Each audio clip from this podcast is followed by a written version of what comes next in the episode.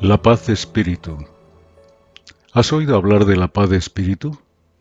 Buenos días, que la paz de Jesús invada nuestros corazones.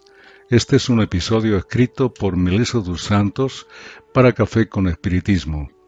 Quien responde a la pregunta de hoy es el Espíritu Emmanuel. El texto que presentamos se publicó por primera vez en la revista Reformador en 1968 y también aparece en el libro Alma y Corazón, psicografiado por Chico Xavier.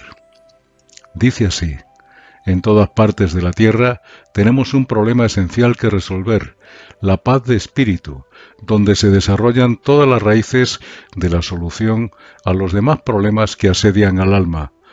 ¿Qué podemos utilizar para semejante conquista? Usar la fuerza, imponer condiciones o provocar circunstancias. Sabemos que la tensión solo consigue impedir el flujo de las energías creadoras que provienen de las áreas ocultas del espíritu, agravando los conflictos y enmascarando las realidades profundas de nuestra vida íntima, que generalmente no se manifiestan.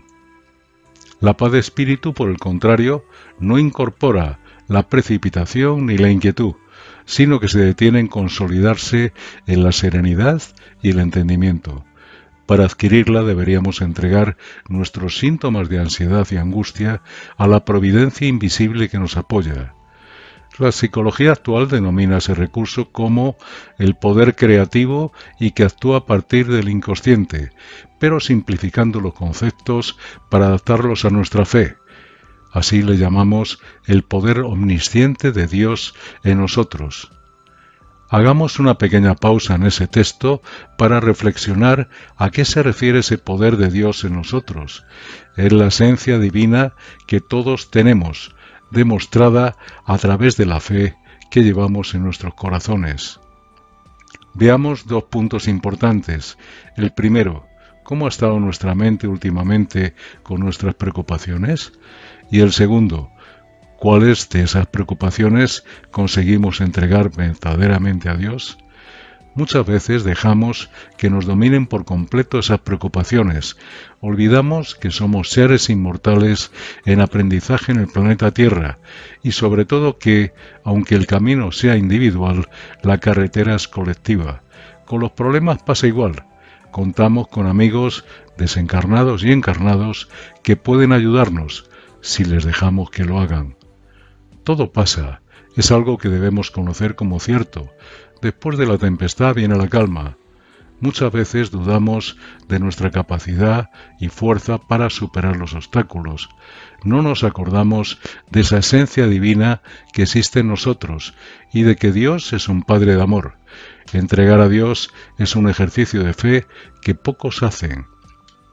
Dice Jesús que si tuviéramos la fe del tamaño de un grano de mostaza, podríamos mover montañas. En Mateo capítulo 17, versículo 20. Ese grano es una semilla muy pequeña, de 2 milímetros, pero plantada puede producir un árbol de casi 3 metros de altura. Si diéramos solo un pasito y regáramos esa semilla intentando dar más pasos, con el tiempo nuestra fe sería enorme. Entregar a Dios también es así. Requiere un primer paso, saber que tenemos responsabilidad y respondemos por nuestros actos, pero no todo está en nuestras manos. Tenemos un Padre de amor que sabe lo que es mejor para todos. Y aunque no atendamos sus designios, tenemos que creer que allí se hace el amor y que para nosotros también hay un gran aprendizaje. Entregar a Dios no es esperar, sino tener esperanza. Emmanuel sigue diciendo en el texto, rendirnos a los designios divinos es confiar a Dios las cuestiones que sean intrincadas en el día a día, en la norma de tranquilidad que nos permite alcanzar el equilibrio interno para el rendimiento ideal de la vida, poner a Dios en la parte oscura de nuestra evolución sin olvidar nuestros deberes. Trabajar es esperar, haciendo lo mejor que podamos.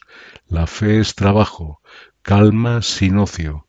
Pensemos en ello y desprendámonos de la carga de los agentes destructivos de odio, resentimiento, culpa, crítica o amargura que acostumbramos a arrastrar en el barro de la hostilidad con que tratamos la vida. quizás arruinando el tiempo y la salud, la oportunidad y los intereses. Basemos nuestra paz de espíritu en una conclusión muy sencilla. Dios, que nos ha ayudado hasta ahora, lo hará también en adelante. En resumen, recordemos el Evangelio.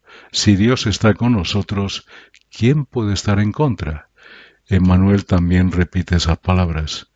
Que así sea y hasta el próximo episodio de Café con Espiritismo.